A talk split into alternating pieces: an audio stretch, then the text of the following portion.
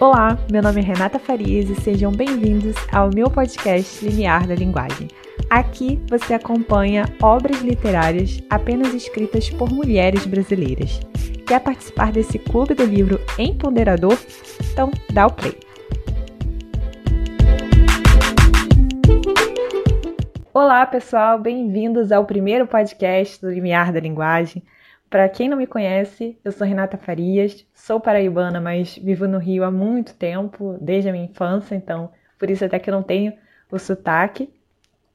E não, não cursei letras, cursei direito na UERJ, mas então o que, que me fez criar esse podcast? Na verdade, foi um amor que eu tenho pela literatura, que faz parte da minha vida, principalmente desde a minha adolescência, desde os meus 15 anos, que foi quando eu comecei a criar esse vínculo com os livros, a não conseguir ficar sem ler um livro.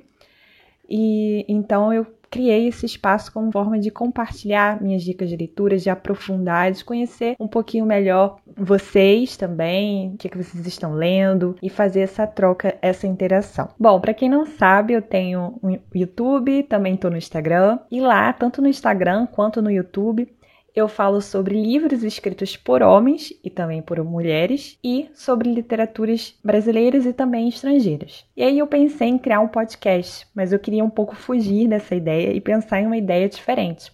E foi aí que eu vi por que não criar um podcast de obras literárias criadas apenas por mulheres. E aí eu pensei, mas por mulheres, mais especificamente por mulheres brasileiras. Porque nós temos, não estou dizendo todos, mas uma parcela da população brasileira tem esse certo estigma de que tudo que vem de fora é melhor do que o Brasil.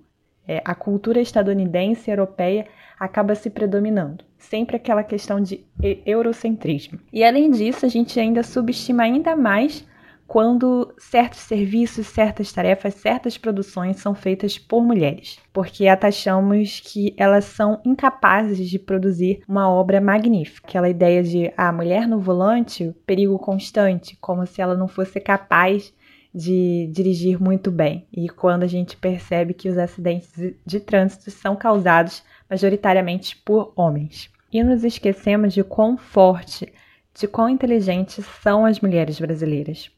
E eu achei bem legal essa ideia de criar um podcast, porque ele é prático e eficiente. A gente consegue escutar os áudios enquanto a gente está lavando uma louça, enquanto a gente está varrendo a casa, e a gente ainda consegue eh, escutar podcasts sobre livros, sobre cultura, sobre diversidade, enfim. Gostei muito dessa ideia do podcast, eu acho que ele vai ficar para valer.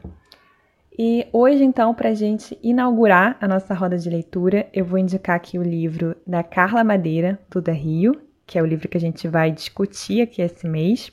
E antes de iniciar essa discussão do livro, eu gostaria de comentar como vai funcionar esse nosso clubinho de leitura.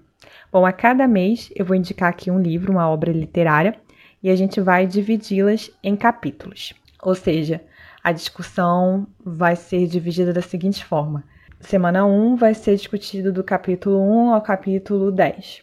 E aí, quando não for possível dividi-lo em capítulos, quando o livro só houver páginas, a gente vai fazer essa divisão por páginas, se for possível, porque, por exemplo, alguns livros eu tenho no Kindle, então aí não é possível pensar em páginas do livro, mas a gente pode pensar de repente em porcentagens do livro, ainda vou ver direitinho como vai funcionar. E outro ponto também é que de repente é, não seja possível a gente concluir a discussão em um mês. Talvez a gente tenha que se estender aí por uns dois meses, porque há livros que têm bastante páginas, são extensos, e aí a ideia é de tentar aprofundar aqui nos livros e, e seria legal a gente alongar um pouco aí esse, esse debate. E os cronogramas da leitura vocês podem encontrar aqui na descrição do podcast. Todo podcast vai ter uma descrição das leituras e também quando chegar ao final do mês, eu já vou lançar a próxima leitura e aí vocês podem já acompanhar comprando livro e ou se já tiverem também, sintam-se à vontade para acompanhar aí da maneira como acharem melhor. E aí a ideia aqui não vai ser de ler o livro, mas de ler algumas partes do livro, as partes que eu achei aqui importantes. A gente vai tentar aprofundar mais sobre esse tema, de repente trazer temas aqui sobre autoconhecimento. Por exemplo, se um livro fala sobre traição, a gente pode tentar também pensar em aprofundar um pouquinho sobre esse tema. E eu gostaria muito de saber também a, a opinião de vocês sobre o livro, sobre as, as, interpretações de vocês, mas infelizmente por aqui não é possível saber a fazer essa troca, saber a opinião de vocês. Então, sinto-se à vontade para compartilhar suas análises literárias lá no meu Instagram, o Limiar da Linguagem. Então, vou ficar super feliz de, de receber um direct aí de vocês falando sobre determinada obra, até porque eu não sou professora de português, não estudei letras, então de repente algumas partes do livro eu posso estar equivocada, então não se sintam acanhados de de repente me enviar uma mensagem dizendo algum ponto que eu tenho errado. Eu vou ficar bastante feliz porque é algo que vai agregar ainda mais nesse meu projeto aqui. Então, sem mais delongas, vamos iniciar a discussão aqui do livro Tudo a Rio. O livro que eu tenho aqui ele foi publicado pela editora Record. Eu acho que é assim que se pronuncia, não tenho muita certeza.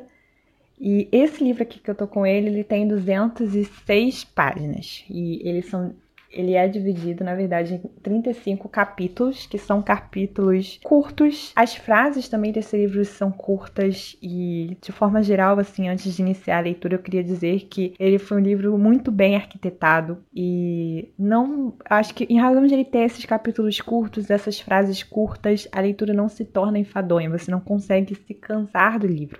Você vai sendo tomada aí por um sentimento de querer devorar, literalmente, esse livro, de saber o que, que vai acontecer com cada cada personagem e você não consegue se desprender enquanto não terminar. E aí fica uma sensação boa de leitura concluída, de uma leitura que você conseguiu entender, porque a linguagem é uma linguagem acessível, simples e é um livro muito bem estruturado como eu falei. E não é à toa, porque a Carla Madeira, ela cursou matemática e depois é, acabou se formando em jornalismo e publicidade. E foi quando ela aí é, pensou nesse livro, que na verdade em uma entrevista que eu assisti, ela disse que ela ficou tentando escrever esse livro por 14 anos, até que depois ela decidiu realmente tirar esse projeto aí da cabeça e começar a escrever e, e, foi realmente assim como um rio. Ela falou que foi jorrando essas inspirações e ela foi jogando tudo ali, ela foi escrevendo em ordem cronológica, do jeito que tá aqui no livro. Porque, por exemplo, Clarice ela tinha essa mania de escrever em vários fragmentos e depois ela tentava juntar tudo. Esse livro não, foi escrito da ordem como está aqui. E a autora também falou que ela ter cursado matemática foi um ponto importante para ela criar, elaborar esse livro, porque é um livro muito bem estruturado racionalmente, ele tem um certo raciocínio lógico muito bem feito, e tudo isso também foi importante, a matemática na, na vida dela, para ela conseguir pensar dessa forma, né? Cada frase aqui a gente vai vendo que tem um raciocínio por trás, uma, uma significação por trás. Hoje, então, a gente vai tratar do capítulo 1 ao capítulo 7. vou começar lendo aqui pela página 11, em que o narrador, em terceira pessoa, aquele que tudo vê, aquele que tudo sabe, já começa assim de uma forma arrebatadora, de uma forma cru e seca. Puta, não tem outro nome para Lucy. De profissão, ela era puta mesmo. Trabalhava no puteiro, vivia no puteiro, mas não era puta só por isso. Se só por isso fosse, podia outros nomes mais respeitosos como meretriz ou prostituta. Era puta e pronto, que essa palavra, a seco, carregava um xingamento que quem conhecia a Lucy queria logo desabafar. Então, logo nessa primeira parte do livro, a gente já vê de quebra esse modelo do patriarcado brasileiro aquela mulher que cuida dos filhos. Lucy não. Lucy era aquela mulher que gozava, aquela mulher que tinha desejos, que era independente. Não se submetia a ninguém. E ela também gostava de ser cortejada por todos os homens ali da cidade. Ela queria, gostava de ver ele ali aos seus pés e de causar essa certa inveja àquelas mulheres casadas, porque eram esses homens casados que iam procurar Lucy. Lucy tinha vontades, não aceitava dó de ninguém. repelia com sadismo as senhoras cristãs que lhe ofereciam um pouco de bondade.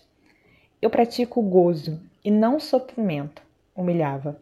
Mas na página seguinte, um conflito nos é apresentado, porque essa mulher independente, dona de si, aquela mulher que ela tem um coração duro assim para amar, ela só vive ali na sua arte de gozar, ela acaba caindo por amores por Venâncio. Ela é consumida por esse desejo, por esse amor a Venâncio. Um homem melancólico, sozinho, que aparece ali no prostíbulo onde ela ficava, que era mais conhecido como a Casa de Malu. Mas, como a gente vai ver, é um amor que não vai ser correspondido. Isso aí é duro, né? Mas a gente sempre tem essa visão de que ela não poderia amar, já que ela era uma prostituta, mas isso já quebra logo com esse tabu no livro. E como bem diz Pablo, Pablo Vittar, piranha também ama, piranha também chora e também sente. Aqui a gente vê a representação de Lucy nesse livro por esse amor de Venâncio, por esse homem que ninguém entendia, né, como ele poderia despertar o desejo em alguém, mas ele despertou em Lucy. E ele despertou em Lucy porque justamente ele disse não para ela. E aquilo causou um desejo ainda maior por ele, aquele desejo de ter aquilo que não se pode, aquilo que não o outro eh, está rejeitando. E era muito duro para Lucy porque ele aceitava se deitar com qualquer mulher, exceto com Lucy, por causa de uma certa sensação ruim que ela acabava trazendo nele. E aí todo mundo ficava imaginando, né? Como assim? Como que ele é capaz ali de rejeitar a Lucy? A mulher que os homens faziam filas para poder se deitar com ela. E aí, no amor não correspondido, a gente sempre tem aquela oposição, né? Porque quanto mais o outro diz que não gosta da gente, mais a gente se ilude nisso, mais a gente acha que talvez ele goste, a gente acaba insistindo e a gente acaba se humilhando, a gente acaba sofrendo mais. Aproveitando então, vou ler aqui uma parte do, da página 16 que está relacionada justamente com esse amor não correspondido. E diz o seguinte: Venâncio ficou quieto, apreciou, enquanto Lúcia descrevia sem modéstia a sua competência. Quanto mais ela falava, mais ele ouvia, o que não queria. Quando abriu a boca, foi um ponto final sem recurso. Não quero não, moça. Guarde essa gostosura toda para sua filha de babões. Eu gosto da puta que dá mal. E aí, então, para ela, essa indiferença dele, esse não dele, causou uma certa frustração nela, mas ainda assim ela deu essa insistência de tentar ainda mais ter esse aceite do desejo de Venâncio por ela, porque foi uma forma de destruir a autoestima dela, né? de ter esse homem ali a rejeitando. No capítulo seguinte, é apresentado pra gente a história de um casal perfeito, chamado Dalva e Venâncio, que era aquele casal de dar inveja, aquele casal siamês que faziam tudo juntos, que sempre estavam passeando ali pelas ruas felizes. E sim, era o, é o mesmo Venâncio que foi ao prostíbulo, que rejeitou Lucy. Mas como assim? Se era um casal feliz, como que Venâncio foi parar na casa de Manu? É o que a gente vai entender aqui nos próximos capítulos, como que esse casal perfeito foi se destruindo. Essa ilusão, essa idealização de casal, casal feliz foi se desfazendo totalmente. E aí então a gente precisa respirar fundo e viver uma leitura de cada vez para a gente chegar o momento em que a gente vai saber qual foi o ponto de conflito que fez ali desmoronar o casamento. E aí, voltando então para o capítulo 2, ele é apresentado esse casal perfeito, que é a Dalva e Venâncio, mostra que a Dalva ela ficou grávida, seu primeiro filho. E aí quando ela é engravida, o Venâncio, ele vai sendo inundado por um ciúme, um ciúme que é doentio. Ele tem ciúme do filho que está para chegar. E isso cada vez mais vai tomando a cabeça dele, ele vai sendo realmente tragado por toda esse sentimento, até que ele chegou à mais absurda loucura. O momento dela e do filho chegou Venâncio de uma absurda loucura. Ele arrancou o menino dos braços dela e jogou longe. Bateu em Dalva, bateu, bateu, espancou. E o capítulo seguinte, que é o capítulo 4, nos é apresentado apenas uma palavra com três letras. E é o suficiente para descrever tudo aquilo que aconteceu no capítulo anterior, que é dor. Só tem isso na página. Porque quando eu li isso, eu fiquei me sentindo muito mal, assim, porque além de a Dalva ter perdido o filho, ela ainda sofreu essa violência doméstica. Então, eu não consegui sentir a dor que Dalva poderia ter sentido ali naquele momento, né? Para mim já é muito difícil poder imaginar perder um filho, apesar de eu não ter um. E ainda mais eu fico pensando é, de sofrer violência doméstica, né? de como seria difícil para mim. E aí nesse momento a gente que queria estar tá ali com Dalva, queria dar esse suporte, de dar apenas um abraço, de dizer apenas estou aqui. Ainda assim, né, depois de tudo isso que aconteceu, ela vive ainda sob o mesmo teto com Venâncio, mas ele para ela como se tivesse morto. Ela sai de manhã, quando é de tardezinha, ela volta para sua casa, mas não fala com Venâncio, não troca palavras com ele, como se realmente não houvesse ninguém ali na casa. Para quem está sozinho, depois de ter amado, o fim do dia é muito triste. Era nessa hora que ela voltava. E há uma parte também aqui na página 27 que diz assim: Para as putas, basta a Deus um coração puro. Outras partes podem ser lambuzadas. Para as beatas, qualquer lambança no corpo contamina o coração. Uma guerra santa e encorpada. Aqui é apenas uma das partes do texto em que há essa dualidade do bem e do mal, do pecado, da santidade, o livro é muito marcado por essas dualidades do ser humano, de que não haveria alguém totalmente bom e totalmente mal. E então, após esse acontecimento com a Dalva, eles não já não apareciam mais juntos e as pessoas começaram a indagar o porquê, porque a gente acha que as pessoas não estão de olho nas nossas vidas, mas na verdade estão. E as pessoas começaram a questionar o que, que havia acontecido para eles estarem assim separados e quebra com essa ideia do amor romântico, de que tudo é para sempre, né? De que tudo vence tudo.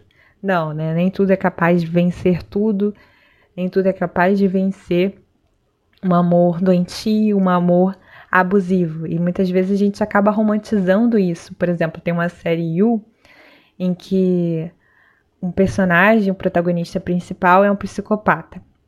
E as pessoas acabaram romantizando esse, esse cara para que ele ficasse junto com a menina que ele gostava e ele é obcecado por ela e ele faz coisas assim horrorosas, né? Inclusive ma matar o, um ex-namorado, um ex-ficante dela, e acho que eu já tô falando demais, tô dando spoiler, e as pessoas acabaram romantizando isso, querendo que eles ficassem juntos no final da série. E o próprio ator que protagonizou esse personagem, ele ficou assim, pasmem de como as pessoas chegaram a esse ponto, porque a gente tem muito ainda na cabeça essa ideia desses mitos de filmes românticos, de que às vezes os meninos humilhavam aquelas meninas e mesmo assim a gente queria que os dois no final ficassem juntos, e até que a gente foi pensando mais sobre isso, a gente foi pensando no poder da, das mulheres na sociedade e de todo machismo, misoginia, a gente foi começando a mudar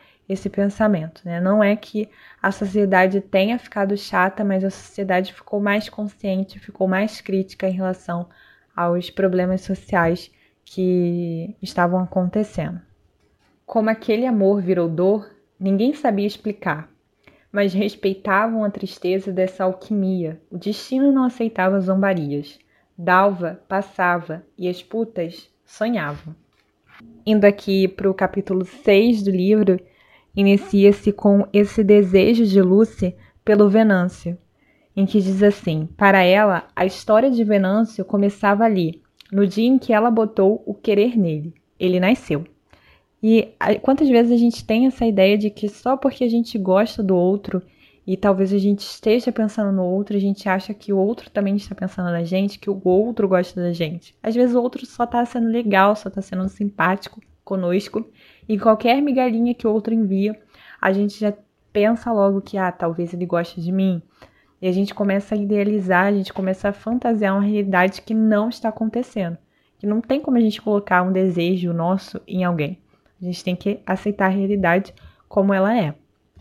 E mesmo assim, mesmo Venâncio a ignorando, a rejeitando, ela sempre está ali atrás dessa humilhação até esperar que ele diga sim. A gente não sabe, né, se ele dissesse sim, se realmente esse amor fosse recíproco, se a Lucy ainda assim ia insistir nesse amor, porque a gente não sabe se ela busca realmente esse desejo de ser desejada ou se realmente ela queria o amor do Venâncio, se realmente ela estava ali interessada nele, porque parece que o que desperta esse amor por ele é justamente esse não dele. E esse não provocou o desejo de Lucy. E aí, cada vez mais, ela ia se humilhando por ele, fazendo tudo por ele.